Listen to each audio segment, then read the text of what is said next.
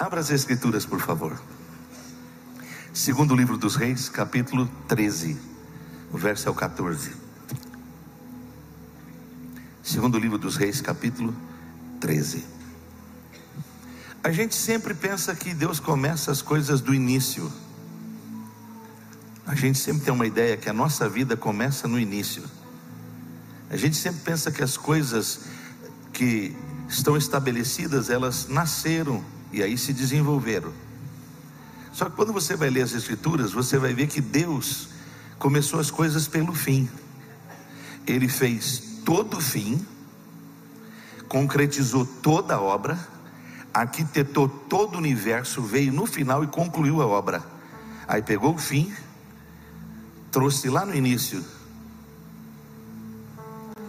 plantou um casal e disse: Pode ir, porque o fim será maior que o começo. Muita coisa na tua vida que você está vivendo agora não está acontecendo agora na tua vida, já estava acontecendo antes de você ver a manifestação dele. O texto que a gente tem, ele é o fim. O fim de um ciclo pode parecer o fim de uma história, pode parecer o fim de, um, de uma manifestação. E esse aqui, o capítulo 13, ele é o fim do ciclo do ministério do pastor Eliseu. Ele tem 80 anos, ele é o cara que carrega uma dupla unção, ele agora está velho, e a Bíblia diz que ele está em casa e está enfermo. E a Bíblia diz que também ele manifestou seu ministério sobre o reinado de quatro reis. E o último reinado, que é o de Jeoás, a quebra de aliança e a quebra da paternidade foi tão tremenda que criou uma lacuna entre Jeoás e Eliseu. E esse é um episódio tremendo no final da vida de Eliseu. Agora, Eliseu tem um chamado, no mínimo, no mínimo, muito interessante. Primeiro, ele, ele era homem do campo, ele era homem de negócios, ele era homem de colheita, ele era homem que cuidava dos bens e dos negócios da sua família e da sua casa. E dá-se a entender que ele era um homem muito próspero, porque ele tinha só na sua carruagem de trabalho 12 juntas de boi. Só tinha uma estrutura de tal maneira que era muito rico e muito próspero. E ele estava focado nos negócios da família. E a Bíblia diz que Eliseu passa por Elias passa por ele. E a manifestação de Elias com Eliseu não foi porque Elias gostou de Eliseu. Não foi porque Elias achou que ele era de uma célula, então podia pegar ele que liderava uma célula e podia pôr ele liderando o ministério. Na realidade, Elias só escolheu Eliseu porque Deus soprou o nome de Eliseu.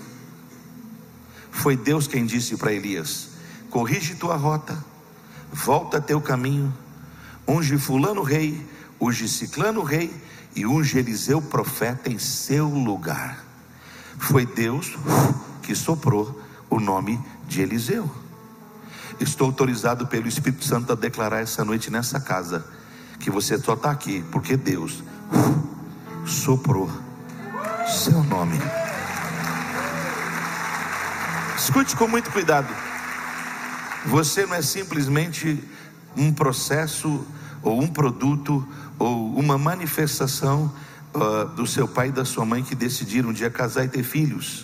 Ou talvez sua mãe, seu pai, ou alguém que você tem relação, porque nós temos muitas questões da nossa vida que elas são partidas, são disfuncionais. É, talvez você ache que você é um erro. Eu vim aqui essa noite declarar que jamais no seu vocabulário você vai poder dizer para alguém que você não ouviu essa verdade que eu estou dizendo agora. Você não é fruto de um projeto de alguém. Você é fruto de um projeto divino. Foi Deus Vou repetir: foi Deus. Vou insistir: foi Deus. Foi Deus quem permitiu você nascer. Foi Deus quem permitiu você vir à vida. E eu quero afirmar: Ele tem uma tremenda obra. Ele tem uma tremenda história. Ele tem um tremendo caminho que ele está escrevendo na sua vida.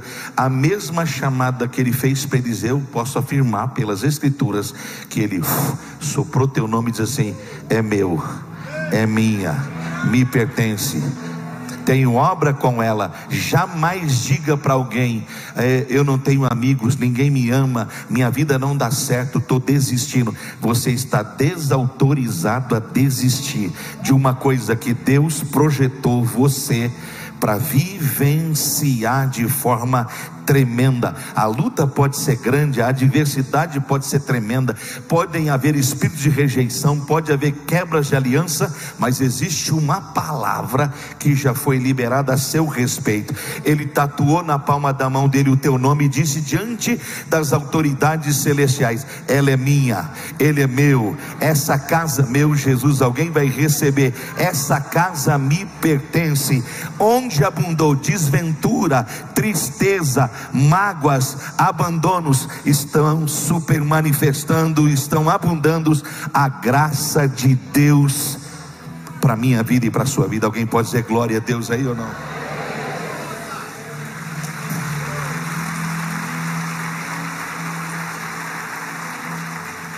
Com esse entendimento, Eliseu entendeu que quando Elias passou por ele e tirou o seu manto e jogou sobre ele, havia uma escolha, havia um chamado de Deus para a vida dele.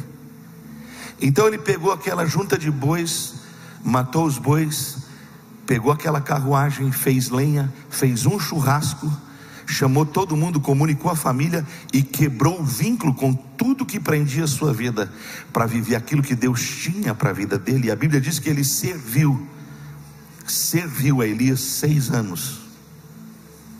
Quando Elias estava para encerrar seu ciclo, as escrituras vão dizer que ele chamou Eliseu e disse assim: Você é o meu discípulo de proximidade maior. Eu quero te dar um privilégio. Você sabe que Deus está para me tirar. Você sabe que Deus está para fechar meu ciclo. E eu quero que você pastoreie uma igreja lá em Campinas chamada Família da Fé. É a versão atualizada, tá? Aí, Eliseu disse assim para ele: Não é isso que eu quero. Não é isso que eu estou buscando. E Elias então disse assim: Ok. E a Bíblia diz que naquele último dia de Elias, eles passaram por quatro lugares: Gilgal, Betel, aí passaram por mais uma cidade e chegaram ao Jordão. Em cada lugar que Elias passou com Eliseu, ele quis dar um ministério e quis dar um sentido para a vida e para o chamado de Eliseu, mas Eliseu recusou todas as coisas. E antes que cruzasse o Jordão, Elias disse assim: Eliseu, eu te dei oportunidade de pastorear uma igreja que tinha uma escola ministerial. Eu te dei a maior igreja do nosso ministério e você não quis. O que é que você quer? Você sabe que Deus vai me recolher. O que é que você deseja? Disse assim: Eu quero receber porção dobrada do Espírito que está sobre você. Elias respondeu com muita graça e disse assim para ele: Você me pediu uma dura coisa, e eu não posso te dar ela porque a unção não me pertence. Mas se você tiver focado quando o Senhor me recolher e me tirar, quem sabe o Senhor não te entrega.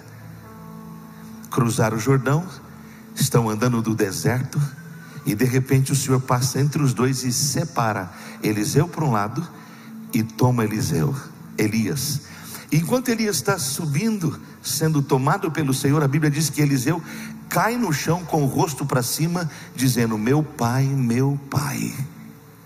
E naquele cenário, as Escrituras afirmam dessa forma: que uma peça da roupa de Elias soltou-se o seu manto. Quando o cenário celestial se desfez, sobrou um filho espiritual e uma capa no chão. A Bíblia diz que Eliseu se levantou, se aproximou da capa, pegou aquela capa que estava disponível no chão, trouxe o seu ombro e começou o caminho de volta. Quando ele chegou no Jordão, primeiro obstáculo: Jordão. Jordão é aquilo que puxa a gente para baixo. Jordão é aquilo que tenta nos arrastar de forma traiçoeira, com força. Então ele chegou no Jordão, tocou as águas com o manto e disse: Onde está o Deus de Elias? E a Bíblia diz que no meio do Jordão abriu um caminho para ele passar a pé enxuto. Eu tenho para mim que essa frase muitas vezes é mal compreendida. Por quê? Porque a gente acha que ele está dizendo assim: eu, eu estou fazendo isso em nome de Elias. Na realidade, está dizendo assim: até aqui foi com Elias, daqui para frente é comigo.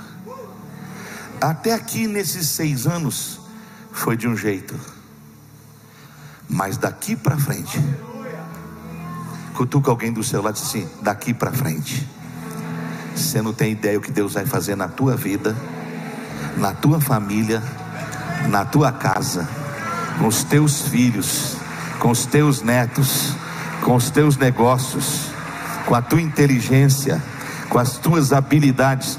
O melhor tempo de Deus nunca estará no passado. O melhor tempo de Deus sempre estará adiante.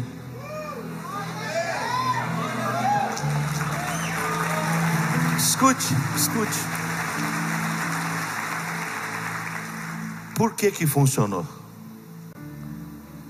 E se funcionou para Elias, por que funcionaria para Eliseu? Se está nas Escrituras e funcionou, por que, que muitas coisas estão lá e não funcionam para nós? É porque de verdade nós não temos coragem de tomar sobre nós o que foi liberado. Nós gostamos de coisas que facilitam nossa vida. E a maioria de nós quer receber alguma coisa que alguém galgou para por entender que aquilo que ele está, aonde ele chegou, o que ele tem é que é bom e é importante. E muitas vezes nós trocamos um presente por uma herança, uma bênção por um legado. Você se lembra que Abraão, além de seu filho Isaac, teve mais filhos. E quando ele está para encerrar seu ministério e fechar seu ciclo, ele chama todos os outros filhos, e para todos os outros filhos ele dá um presente, dá um presente. Mas quando ele recebe Isaac, não é presente, é herança. Muitas pessoas às vezes leem as escrituras e não compreendem certas manifestações que estão lá. Por exemplo, quando Deus chamou Moisés, Deus disse assim: Moisés, eu estou muito preocupado com a manifestação desse povo. E estou te afirmando, eu não vou mais. Estou mandando um anjo meu para ir com vocês. Qualquer um ia dizer, que bênção, vai um anjo com a gente. Moisés disse assim: se o senhor não vai, nós não vamos. Não me mande anjo algum, porque ninguém vai sair daqui com um anjo na frente. A gente só sai daqui se o Senhor for na nossa frente. É saber aquilatar o peso das coisas, é saber a, o, o quinhão que está para ser manifesto. E a Bíblia diz assim: que Deus se agradou de Moisés e disse para ele: Irá minha presença com você em 2023, e eu vou te dar muita paz. Eu estou profetizando sobre essa igreja essa noite. Não é anjo que vai ficar perto de nós, é o próprio Deus que vai estar conosco nesse ano de 2023, em 2024, em 2025, em 2026. A próxima década vai ser marcada pela presença de Deus e a gente vai ter muita paz, mesmo de meio de tanta guerra. Só que Eliseu, como um tributo ao seu pedido, você sabe que o ministério dele tem 14 milagres manifestos. E estamos agora no fim da história. No fim de um ciclo. Ele está em casa, velho, como disse, doente, desassociado do rei. Onde tinha um rei, tinha um sacerdote. Onde tinha um rei, tinha um profeta. Essas coisas caminham ladeadas, perto, debaixo de aliança. Você se lembra que Davi foi visitado pelo profeta Natan, porque onde tem um rei tem um profeta. Agora, quando ele, Eliseu está em casa nesse período e distante de Jeoás, Jeoás ficou distante dele por um detalhe perigoso da vida. Qual é? A armadilha do sucesso. O sucesso é uma coisa tão graciosa, tão preciosa, que ele vem pitado de armadilhas. Quando Jeoás prosperou, quando Jeoás teve seu nome notado, quando Joás teve sua agenda lotada, manifestou uma coisinha que estava ali dentro do coração do homem. É a admiração por aquilo que você pensa que você é bom. Então o que ele fez? Se afastou da prática das primeiras obras e do primeiro amor. Ele tinha exército, generais, condições. Então não precisou mais orar, não precisou mais ler a palavra, não precisou mais do, do pastoreio de Eliseu e nem prestar conta, porque ele agora chegou no lugar que ele deveria chegar. Então, ao se desassociar, quebrou uma aliança. E às vezes Deus tem que permitir algumas coisas na nossa vida, não é para pesar a mão em nós, é para corrigir a nossa rota, porque Deus não vai nos perder para processos. Se um processo for te atrapalhar, escute o que eu vou te dizer: o Senhor automaticamente vai afinar a viola e esticar a corda, porque você para Ele é mais valioso do que processos, do que coisas. Então, nessa caminhada, Joás afastou, até que uma luta chegou na casa dele, até que uma luta chegou no reinado dele, até que ele não tinha mais como lutar com o que estava acontecendo, e ele percebeu que tudo que ele tinha não era suficiente para enfrentar o que ele estava enfrentando. Então, naquele dia, ele tomou uma decisão que muitas pessoas hoje aqui vão precisar tomar: é lembrar de onde você caiu, é lembrar de onde você negociou é lembrar onde você esfriou na fé, é lembrar onde nessa caminhada você deixou aquela, aquela paixão que te movia. Eu estou casado há 27 anos e eu falo com a Roberta quase que todo mês. Ela diz assim: dá para ter uma lua de mel? falei, glória a Deus, isso é de Deus e é do céu. Por quê? Porque você precisa ir reafinando, reajustando, reaproximando, reapaixonando por uma coisa que foi linda no começo, mas o fim tem que ser melhor que o. Não por conveniência, não porque a gente tem que fazer durar, é porque o amor tem que amadurecer a um ponto de gerar aquela fusão que Deus diz que tem que ser, tornar-se. Não é deixar, é tornar-se. Não é só unir, é tornar-se. Quando a minha mãe era viva, às vezes ela estava falando, eu tinha a ideia clara que parecia que é meu pai que estava falando, porque eles se tornaram. A mesma fusão Deus quer ter conosco. A gente tem uma alegria quando converte, a gente tem uma alegria do primeiro amor, aquela coisa apaixonante. Você não perde culto, você não perde vigília, você não perde culto, nem na casa da irmã Maria. Mas no desenvolver da carruagem, as coisas vão ficando grandes, complexas. Você melhora, você prospera, você casa, você tem filhos. Aí você não pode vir na igreja porque mudou o clima. Você não pode vir na igreja porque seu carro não tem onde parar. Você não pode vir na igreja porque você trabalhou muito. E a gente vai pondo as coisas sutilmente de lado e vai deixando coisas essenciais por coisas supérfluas. Jeoás. De repente, ele percebe que é necessário uma reconexão. E como eu louvo a Deus, o ministério da graça na vida de Eliseu, porque quando uma pessoa quebra uma aliança conosco, o que, a gente faz? Naturalmente você passa uma régua, você para lá, eu para cá. Mas a graça é uma coisa tão incrível que naquele dia a Bíblia diz que uma carruagem parou na porta de Eliseu e bateram na porta e alguém anunciou: O rei Joás está aí. Sabe o que ele diz? Abre a porta, porque graça é assim. Não é se você merece, não é se você fez por merecer, é favor que você não merece. E onde abundou o pecado, vai superar, abundar a graça.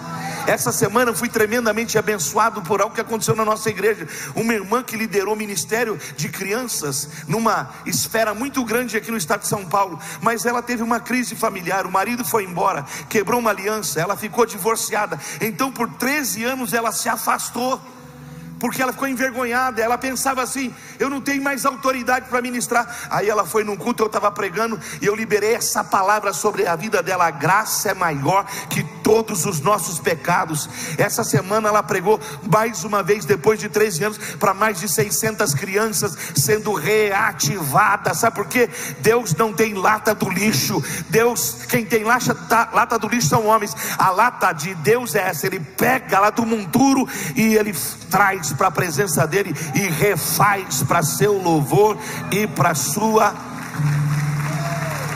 Está aí ou não, amado? Você veio ou não?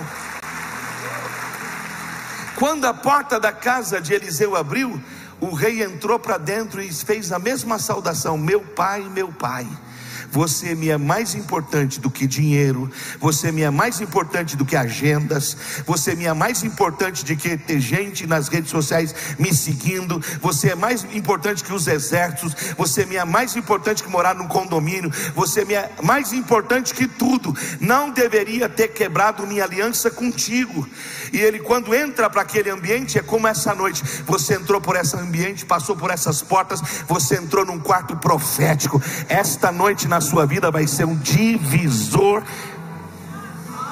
um divisor de águas. Você vai poder olhar essa dimensão do antes e o depois. Deus não te trouxe aqui por acaso, Deus te trouxe porque Ele precisa trabalhar com você, trabalhar em você, trabalhar nos processos para te entregar tudo aquilo que Ele tem preparado. Eu vim profetizar: tem herança para ser entregue aqui Acho que só dois ou três vão receber, mas eu vou reafirmar: tem heranças espirituais que serão entregues aqui essa noite. Qual foi a primeira coisa que Eliseu fez quando Jeoás entrou? Não é discutir com ele o que ele tinha feito,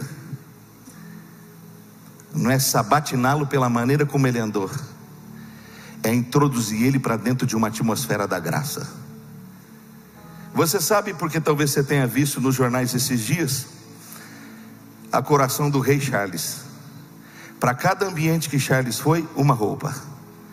Quando ele teve com seu exército, uma roupa. Quando ele teve com os duques e bispos, outra roupagem. Quando ele foi coroado, uma outra roupagem. Por quê? Para cada ambiente existe uma roupagem. Quando Jeoás entrou dentro do ambiente de Eliseu. Era tempo de guerra para ele, era tempo de. Ele entrou num tempo de guerra da vida dele e entrou num ambiente profético, mas não estava vestido a caráter, não estava adequado ao momento. E quando ele entrou diante de um profeta, a primeira coisa que ele recebeu foi a restituição daquilo que ele tinha perdido. Abre a mão para receber. Você não percebeu, mas quando você estava vindo de casa para cá, você preparou uma roupa para vir hoje à noite. Só que quando Deus te pôs aqui dentro, Ele já tinha preparado reorganizar, repaginar, revestir você de armaduras de Deus. Eu vim de Campinas como um profeta essa noite. Estende a mão direita para receber. Essa noite você vai recuperar. Vai recuperar sonhos, vai recuperar armas, vai recuperar atitudes, vai recuperar família, vai recuperar energia, vai recuperar relacionamentos, vai recuperar conexões, vai recuperar possibilidades. Eu vim lá de Campinas para te afirmar que enquanto você está estendendo a tua mão, é como aquele moço recuperando o machado que foi perdido, recuperando o tempo que foi perdido, recuperando a graça que foi perdida. Você hoje não consegue olhar com a mesma paixão, mas Deus te trouxe aqui para trocar tuas vestes e para te vestir adequadamente para o tempo que você tem diante de você. Eu vim de Campinas dizer: tua família vai ser restaurada, tua casa vai ser restaurada, teus negócios podem ser restaurados agora. Por quê? Porque Deus está nessa casa para te vestir de novo. Em vez de vestes de vergonha, em vez de vestes rompidas e rasgadas, a Bíblia diz que Ele vai nos dar vestes de louvor. Em vez de cinzas, coroa. Em vez de tristeza e espírito amargurado, óleo de alegria. Óleo de alegria. Meu Deus, alguém está aí para receber essa palavra? Estica a mão, fecha a mão, diga: Eu creio e eu re. Toca em dois ou três e você não está entendendo o que Deus está fazendo com você. Está te dando esta noite de graça, de graça, de graça, de graça. A capacidade de esticar a mão e recuperar o que Satanás te roubou, o que a vida te roubou, o que tiraram de você. Deus está te dizendo: Eu te devolvo para cada dia de vergonha. Isaías 61. Eu vou te dar dupla, dupla, dupla, dupla, dupla. Tem crente pentecostal pentecostal aí, dupla, dupla, dupla honra. Joga as duas mãos para cima e dá um brado de vitória, glorificando.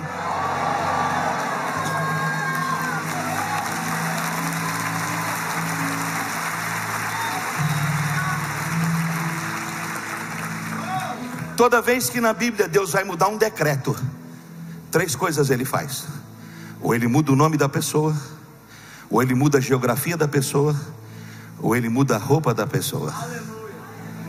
José é o único personagem das Escrituras que essa, essa manifestação tríplice é muito comum. Estava na cadeia. Faraó sonhou. Lembraram de José. Alguém desceu na cadeia e disse para ele: Toma banho, faz a barba, troca de roupa.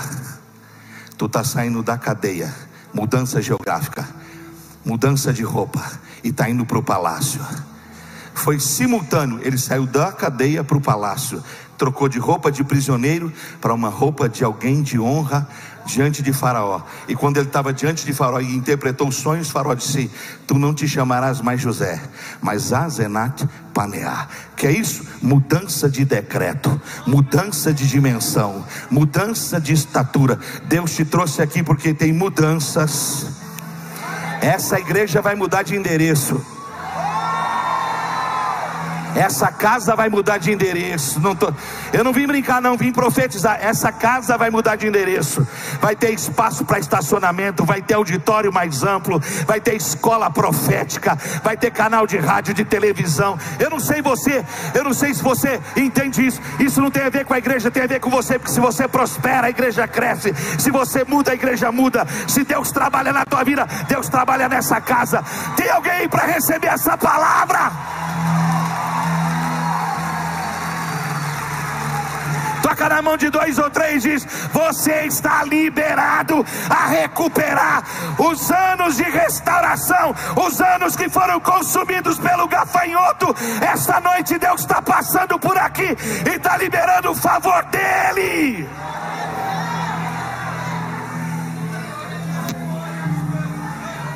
Primeira coisa, ele disse assim: recupere o que você perdeu. Segunda coisa que ele disse, ele disse assim: agora que você recuperou, e a Bíblia diz que Jeoás pegou arco e flecha, não estava com ele, teve que pedir para alguém. Tem coisa que não está aqui. Meu Deus, olha Deus me revelando coisas. Eu não sei se você pode bater o pé no chão assim, ó. Agora calma, treinamos. Tem coisa que não está aqui, está na mão do inimigo mas você vai ter que pedir para trazer. Você vai ter que pedir para entregar. Bate a mão no, no pé. Veja, você se lembra que Deus disse para Josué: todo lugar que você colocar a planta do teu pé.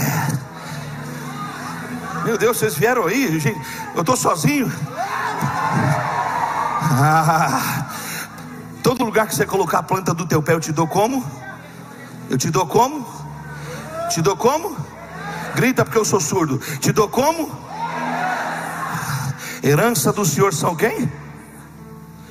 Herança do Senhor são os filhos. Diga herança do Senhor são os filhos. A maioria dos seus filhos não está aqui, mas está debaixo de luta. Começa a pisar no chão e diz assim: me devolve, ah, me entrega.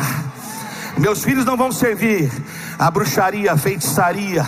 Meus filhos não vão servir não, não, meus filhos vão servir o Deus Todo-Poderoso. Eu e a minha casa. Pisa nesse chão, começa a profetizar e dizer: pode devolver, pode devolver os anos que você me tomou, pode devolver, pode devolver, pode devolver as coisas que você levou embora. Eu não diga, eu não abro mão.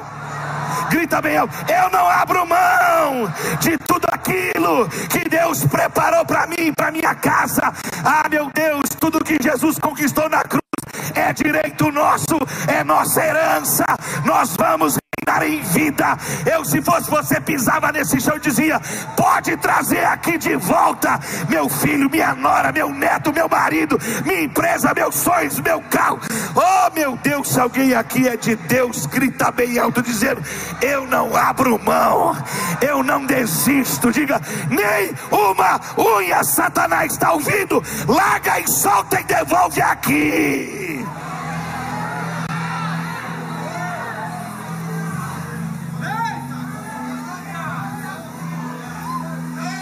Esses dias, esses dias eu tive uma experiência linda. Eu preguei, houve uma época da minha vida que eu preguei muito numa região de São Paulo. E por uns 5, 6 anos, eu, os últimos 5, 6 anos não preguei uma igreja, um culto naquela região. Eu estava pregando no sul do país, e de repente, quando estava pregando assim, o céu rasgou assim, ó. Eu estava pregando de olho, eu vi de olho aberto assim, ó, o céu rasgando. Quando eu estava olhando, Deus falou assim para mim: Eu vou rasgar o céu sobre a sua cabeça. Eu tive a sensação daquela escada que Jacó viu, que tinha anjo subindo e anjo descendo. Eu estou pregando aqui agora, Deus está me dando a visão da mesma. Escute, escute. Não estou brincando, não. É como se Deus estivesse rasgando o céu, estivesse aberto aqui, ó. E assim o céu aberto. E aquela escada está aqui, ó. Esse ano na sua vida vai ser assim, ó. Faz aí para a pessoa do teu lado treinar. Profetiza para ela, ó você esse ano. Aí ela vai perguntar: o que, é isso? Uma intensa atividade sobrenatural. Tem anjo descendo, tem anjo subindo, tem coisa de Deus sendo entregue, tem coisa de Deus sendo recolhida. Meu Deus, alguém pode profetizar sobre a missão? Olha esse ano da missão: é, é ano de milagre, é ano de sobrenatural, é ano de céu rasgado, é ano de Deus bradar bem alto. Vai ser como Deus disse que será. Diga, vai ser como Deus disse que será. Vai passar os céus, vai passar a terra, mas não vai passar a palavra dele, a promessa dele vai se cumprir.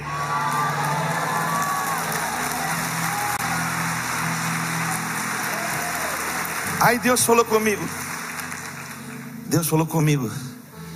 Eu vou te restituir. Estava pregando o bispo Júlio lá em Suzano. Acabou o culto, Deus falou assim para mim: Fala com esse homem aí que era um pastor. O que o senhor quer que eu fale para ele? Entrega a minha palavra. Eu entreguei a palavra. Quando terminei de entregar a palavra, eu disse, fala para ele, vou pregar na tua igreja. Eu vou me convidar para ir lá. Diga, só diga. Eu falei, amado, qual o próximo culto na tua igreja? Ele falou, segunda-feira. Estou lá. Eu falei, sério? Estou lá. Ele disse assim, eu sonho isso há 20 anos. Eu falei, você está brincando comigo? Não. Eu vejo o senhor pregar anos e sigo o seu ministério. E eu pedi com a minha esposa, Deus podia trazer ele aqui. Não perguntei nem onde era. Aí no dia de ir, o Wesley não podia, falei, vou sozinho. Entrei no carro. Quando ele mandou o endereço, comecei a tremer. Por quê? Porque era aquele lugar. Seis anos depois, Deus me devolveu aquele lugar. Quando eu estava vindo na estrada, Deus dizia assim: Estou mostrando para você que eu sou um Deus que restitui. Enquanto você estava estendendo a mão, Deus está dizendo: Eu sou um Deus. Eu sou um Deus que restitui. Só que quando ele pegou o arco e a flecha na mão, segunda lição, Eliseu disse: Agora dá movimento para o arco e a flecha. O que é que Deus está dizendo para ele? Você precisa ficar afinado. Quando você estava vindo de casa para cá e passou por essas portas, você deveria ter tirado a sandália dos teus pés porque o lugar que você está pisando é lugar onde Deus está. Você deveria já estar orando no Espírito quando o culto estava para começar. Você já deveria estar preparando o seu louvor, porque o seu louvor não depende do louvor da igreja.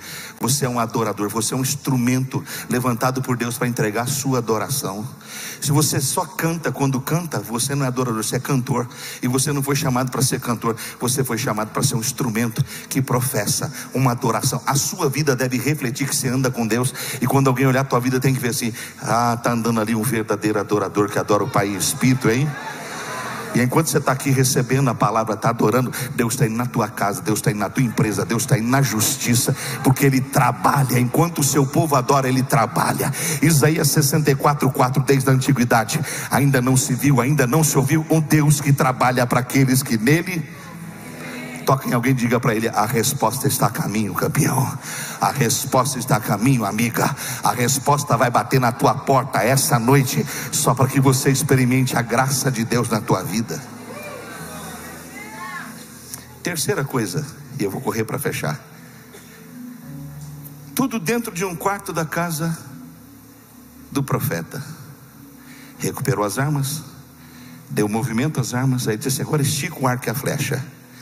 E ele esticou. Corre aqui, Rick, por favor, fica aqui embaixo. Estica o arco e a flecha aí, filho. Vem mais perto, senão não consigo. O púlpito aqui é alto. Quando ele esticou as flechas, Eliseu veio com as mãos e pôs as mãos sobre as mãos dele. Não orou, não profetizou, não sapateou, mas transferiu.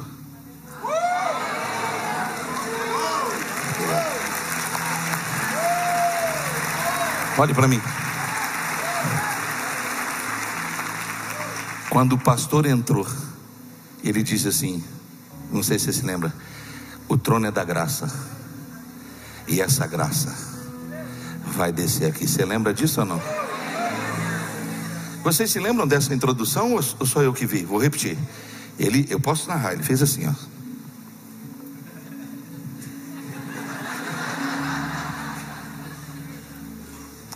Quando ele falou, o Espírito me mostrou ativações, ativações, ativações. Tem gente que chegou aqui enferma e já está curada. Não, não estou brincando. Tem gente que entrou aqui com dor nas costas, com dor de cabeça, com ciclo menstrual atrasado, com pedra no rim. Você pode procurar.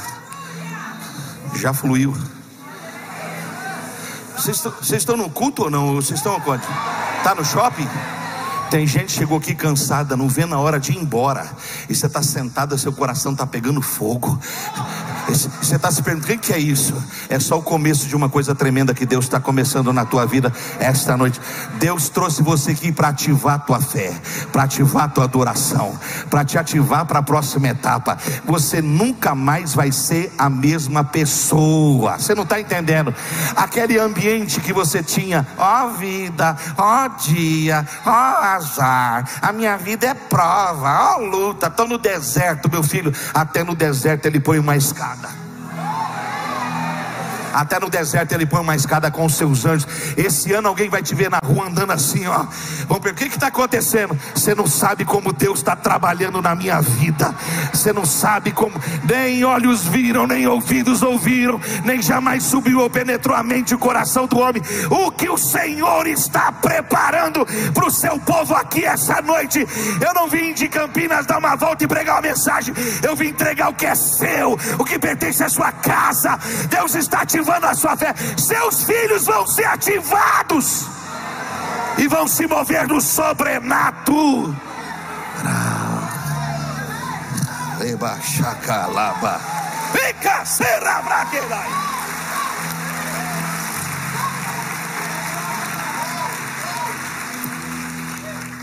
Recuperou as armas, deu movimento às armas, ativou aquele homem Aí disse uma quarta coisa, disse assim: Agora abre uma janela, abre uma? Por quê? Porque uma é a realidade que você está vivendo aqui agora. Culto abençoado, música abençoada, festa de seis anos da igreja. Eu vi tanta gente no manto, tua presença. Falei, meu Deus, que manto é esse? Só que quando a janela abre, você lembra de como é a sua casa. Você se lembra como é a sua empresa. Você se lembra como é o seu dia a dia. E a realidade lá é outra. Só que Deus te põe nessa realidade para te ativar. Porque o que está acontecendo nessa realidade vai atingir aquela.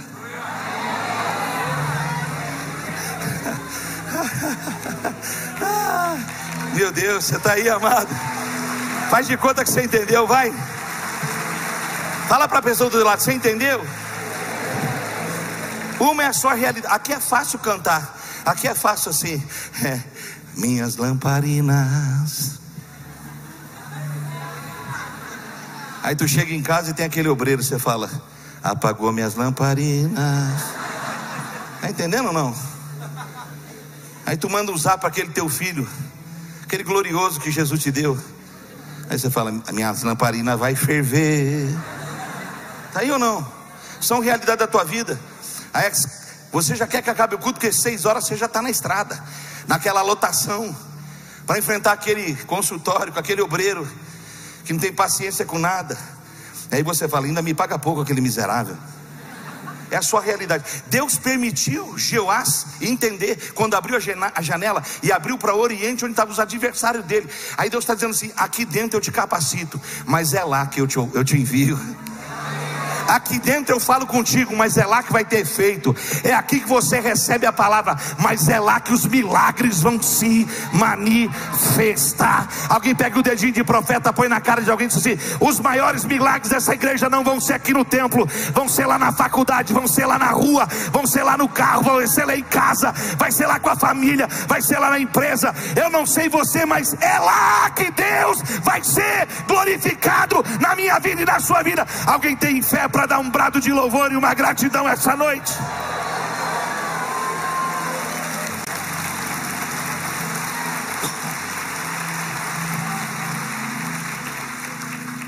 Realidade. Deus tomou um profeta, levou ele numa realidade.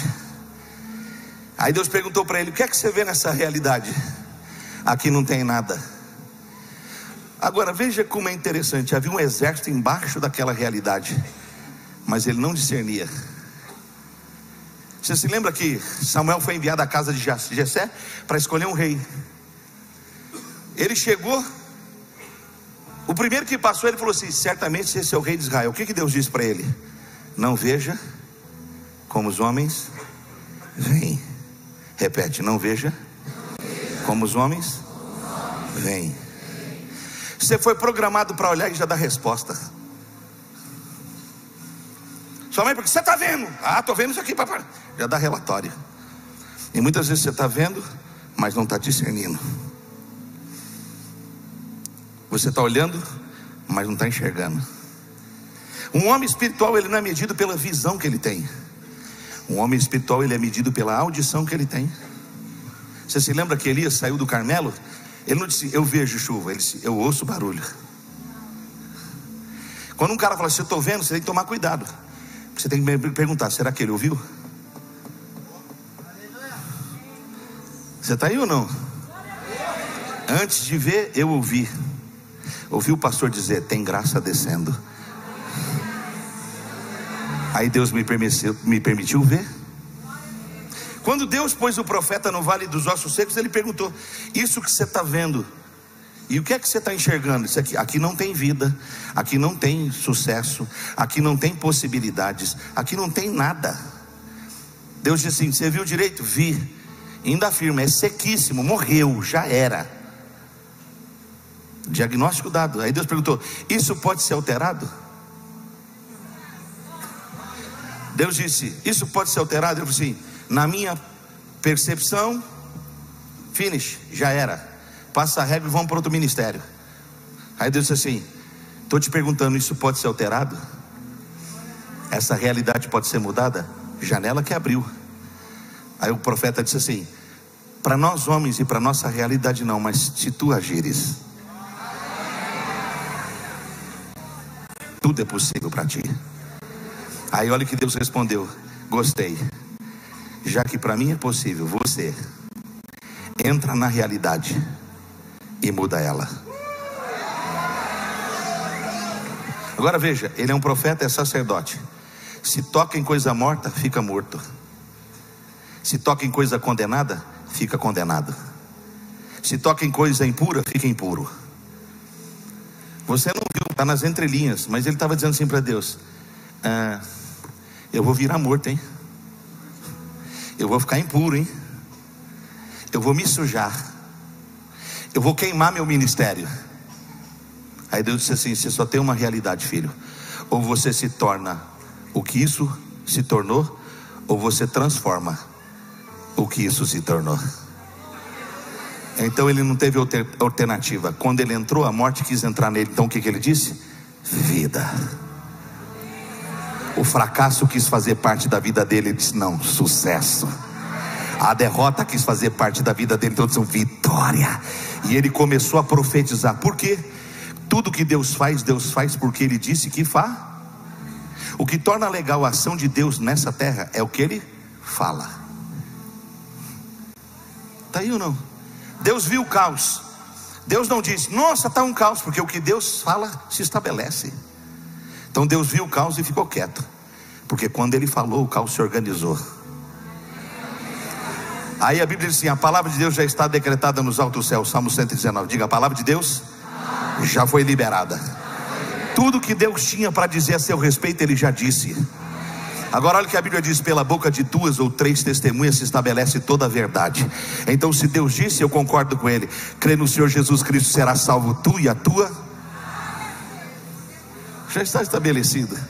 Você não precisa entrar na realidade e se tornar ela. Você vai entrar nela e vai se tornar profeta de uma nova realidade. Tem coisa grande tem coisa grande sendo escancarada essa noite, porque Deus vai agir de forma sobrenatural.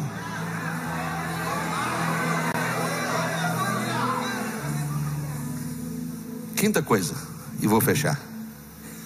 Quando a janela abriu, ele entendeu que a realidade estava lá. Eliseu disse assim para ele: Agora pega uma flecha e atira pela janela fora. E ele soltou a flecha. Quando a flecha partiu, a voz profética foi manifesta. Ele disse: Flecha da vitória do Senhor. Duas vezes, flecha da vitória do Senhor contra os teus inimigos. Levanta a mão direita e recebe. Deus te trouxe aqui essa noite, porque está liberando uma palavra de vitória para a tua vida. Grita comigo: flecha, flecha da vitória do Senhor na minha vida. Quem crê dá um grito de vitória, quem crê celebra o nome do Senhor. Deus te trouxe aqui essa noite para dizer: tua realidade está prestes a mudar. Já liberei a palavra que traz à existência o que não existe, como se já fosse manifesto. Alguém dê um glória, um louvor, uma adoração. Alguém toque alguém do seu lado e diga: já existe, já está concreta, já é manifesta a nossa vitória.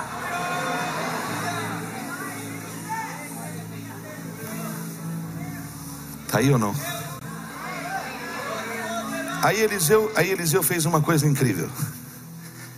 Ele está onde? Dentro de casa. Diga onde ele está? Diga dentro de casa. Abriu a porta, Joás entrou. Joás não veio vestido, ele reorganizou o cara. Veio desatualizado, foi atualizado. Fé desativada, ativou a fé. Abriu uma janela e disse assim: perspectivas da sua vida vão mudar radicalmente. E aí entregou uma palavra de vitória para ele. Aí ele sentou na cadeira. Sentou onde? Sentou na cadeira, olhou para Jeová e disse assim para ele: Pega tuas flechas agora e vem aqui nesse chão, ó, e atira tuas flechas aqui no chão. Um guerreiro da tribo de Dan, os maiores flecheiros de Israel, eles tinham de 14 a 19 flechas na aljava, atiravam com uma precisão e uma velocidade incrível. Aí está Joás o rei armado, equipado, ativado, olhando para a palavra do pastor e pedindo para ele atirar no chão, no chão da casa. Ele olhou, viu ele com 80 anos, viu ele velho, viu ele moção, reposicionado. Então ele não reconheceu o que Eliseu carregava. A maioria de nós estamos aqui nesse culto só queremos uma coisa: que Deus faça a nossa vida dar certo. Eu quero ter sucesso, quero ter paz em casa, não quero participar dessas lutas, quero. Eu, me abençoa que está tudo certo. Nós de verdade nós gostamos do que as pessoas falam, mas não buscamos o que elas carregam. Eu era menino, eu tinha 16 anos, meu pai me levou numa conferência em São Paulo para ver Mor Cerulo pregar.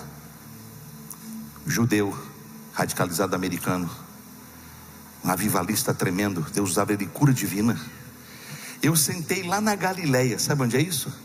Depois do Mar Vermelho, lá em cima, passando o Jordão, naquela última cadeira onde não senta ninguém, dava para ver só a silhueta dele, Deus usando aquele baixinho, no poder Lá atrás eu falei assim: Deus, eu estou jogando futebol, mas se o Senhor quisesse um dia me tomar e levar onde está aquele homem,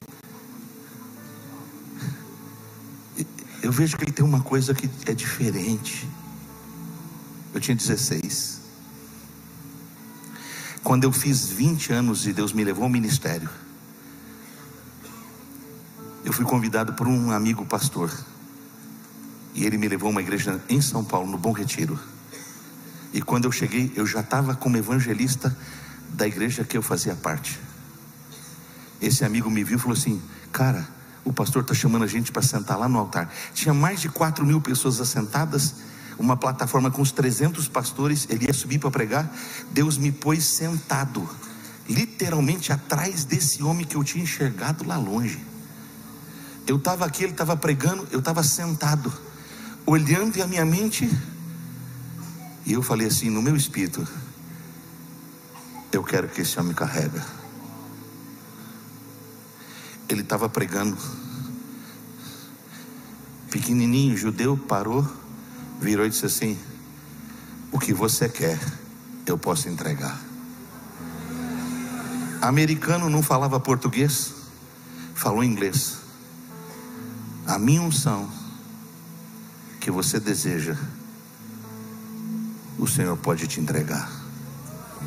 Eu fiquei abismado, porque eu estava sentado. Aí eu pensei, né? Quem é que pediu esse negócio aí que eu não estou entendendo? Será que tem alguém pensando o que eu estou pensando? E ele voltou a pregar. Enquanto ele pregava, Deus foi revelando coisas tremendas. Eu falei, Deus do céu, o que, que esse homem carrega? Que, que ele carrega, Senhor? De onde vem o que ele carrega? De onde vem o que.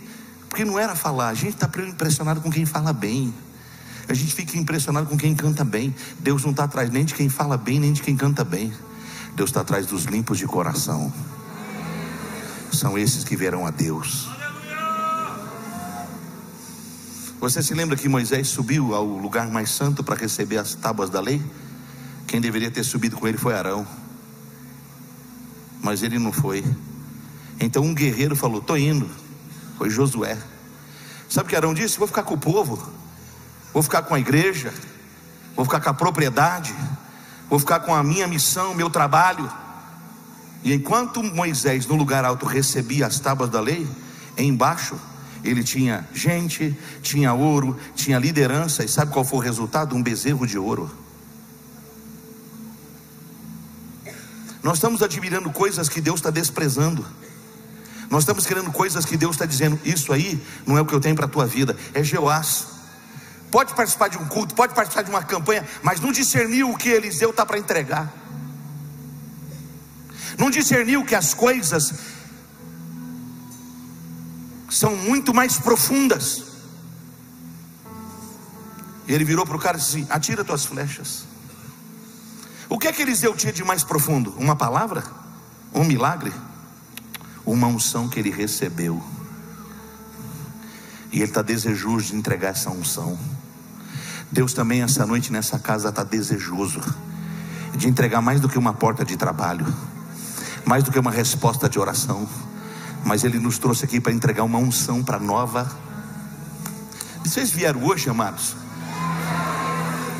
Eu estou pregando aí. Sabe o que a gente admira? A gente admira se alguém tem um, sabe, um templo maior, ah, um carro melhor, muito dinheiro no bolso. Se, sabe, tem um avião parado lá. O que é isso para o nosso Deus? A Bíblia diz que Ele tem capacidade de fazer subir e também de fazer descer. Nós olhamos certos processos, a gente vem para certos cultos, que a gente vem só para fazer um rito, só para. É quase o um piloto automático. Amado, não vem aqui se você não tem fome e não tem sede de justiça. Não vem aqui se você quer vê-lo pregar. Não venha para cá. Se alguém famoso vem cantar, vem tira a sandália dos pés, porque você quer receber o que vem do alto. Foi dito lá de cima: o trono da graça está pingando aqui, a graça está sendo derramada aqui. Eu tenho dito na igreja que eu pastoreio: não venha me ver pregar, não venha buscar as informações que eu pontuei, venha buscar o que eu carrego. Eu carrego mais do que uma mensagem, eu carrego mais do que um sucesso, eu carrego uma glória de Deus que foi depositada, de graça recebi, de graça essa noite estou entregando. Você jamais vai ser o mesmo. Será que tem dois ou três para entender essa palavra essa noite?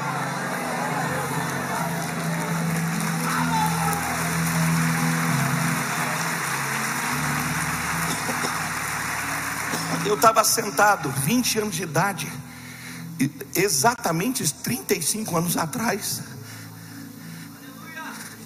Eu não sabia o que fazer. Aquele homem pequenininho virou e falou assim: Venha, gritou, venha buscar o que é teu. Tinha 300 pastores.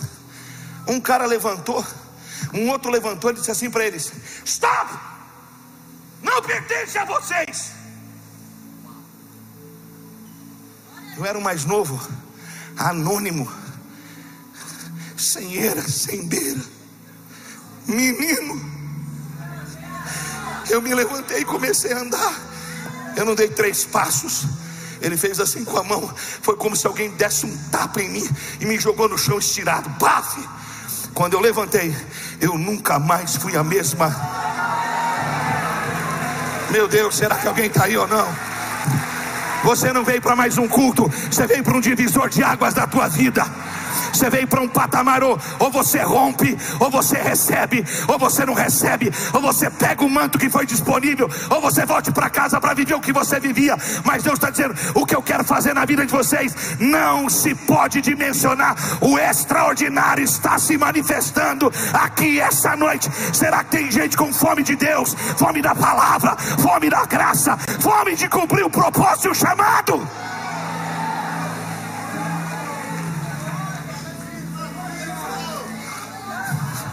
Quando ele atirou a primeira flecha, a unção que estava em Eliseu começou a passar. Ele estava entregando um tesouro. Um tesouro que ele alelou. Elias perguntou: O que você quer, Eliseu? Eu quero essa porção dobrada. Não quero templo. Não quero propriedade. Não quero seguidores. Eu quero essa unção. Eu não quero ser reconhecido pelos homens. Veja, tem muita gente manifesta que Deus não está aprovando, porque aqueles que estão com Deus estão escondidos. Olha o que ele disse: Enoque andou com Deus e Deus o escondeu. Elias andou com Deus e Deus o escondeu. Eu tenho medo dessa gente manifesta, falando em nome dele, arrebatando multidões, mas sem a unção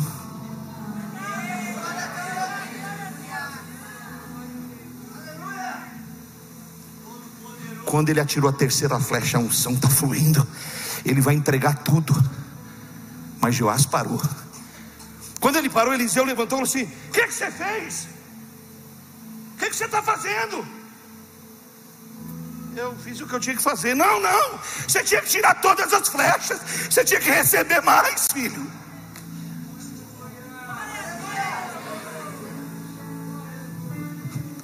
Eu estou pastoreando há 35 anos. Faz 52 dias, de 4 a 6 da manhã, eu estou de joelho. Não é para fazer graça, é porque eu tenho compreendido que para andar nesses dias, como ele andou, ou a gente cava poços mais profundos, ou a gente vai continuar sendo gente rasa. Você acha, escute, não entenda mal o que eu estou falando aqui, em nome de Jesus. Você acha que isso aqui é tudo que Deus tem para fazer? Tem uma cidade aí atrás para ser ganha. Eu preguei na Guatemala. Eu tive na casa de Deus na Guatemala. Se você pensa que a igreja do Cash Luna é maior da Guatemala, não é. A igreja do pai dele, pai espiritual, ela tem três vezes mais que a igreja dele. É que a gente fica impressionado com o que ficou grande. A gente deveria ficar impressionado com aquilo que Deus pôs lá. E eu posso afirmar, Deus pôs uma fonte aqui, ó. Tá jorrando. Tá jorrando. Eliseu disse para Joás: Você vai ter três vitórias, pode ir embora. Vai para casa, nunca mais se viram. E a Bíblia diz que daquela enfermidade, Eliseu morreu, mas não transferiu. A unção de Deus não foi feita para estar numa cova. A unção de Deus não foi feita para estar num prédio. Diz que uns amigos perderam uma pessoa querida e estavam indo enterrar. Quando eles olharam no caminho, os inimigos estavam vindo não ia dar tempo de fazer o serviço fúnebre. Então eles resolveram jogar um morto numa cova. Esse morto estava em São Carlos. Só que quando jogou aquele povo improvável de São Carlos na cova, bateu na cova de Eliseu. E aqueles ossos que estavam lá, aqueles ossos que estavam lá, a unção foi liberada e o morto foi ressuscitado. Eu estou diante de um povo improvável e eu quero afirmar o que as Escrituras declaram: em nome de Jesus, curarão enfermos, libertarão cativos, pegarão em serpentes e não lhes fará mal nenhum qualquer coisa que beberem. Em meu nome vão manifestar minha graça, minha glória. Se você veio essa noite para receber mais do que uma palavra, mais do que uma adoração, mas receber essa unção que Deus está disponibilizando e esse manto pula dessa cadeira, sai do teu lugar, chega aqui no altar, porque essa noite é uma noite de decisões. Não tem a ver com a sua idade, não tem a ver com o seu ministério, não tem a ver com o seu tempo de crente, tem a ver com o seu desejo e a sua fome. Sai do teu lugar e bate nesse esse altar. Sai lá de cima, corre rápido. Chega porque Deus está disponibilizando mais do que um bom culto, mais do que uma boa palavra. Ele está dizendo: Eu quero e tenho achado um povo que tem sede da minha.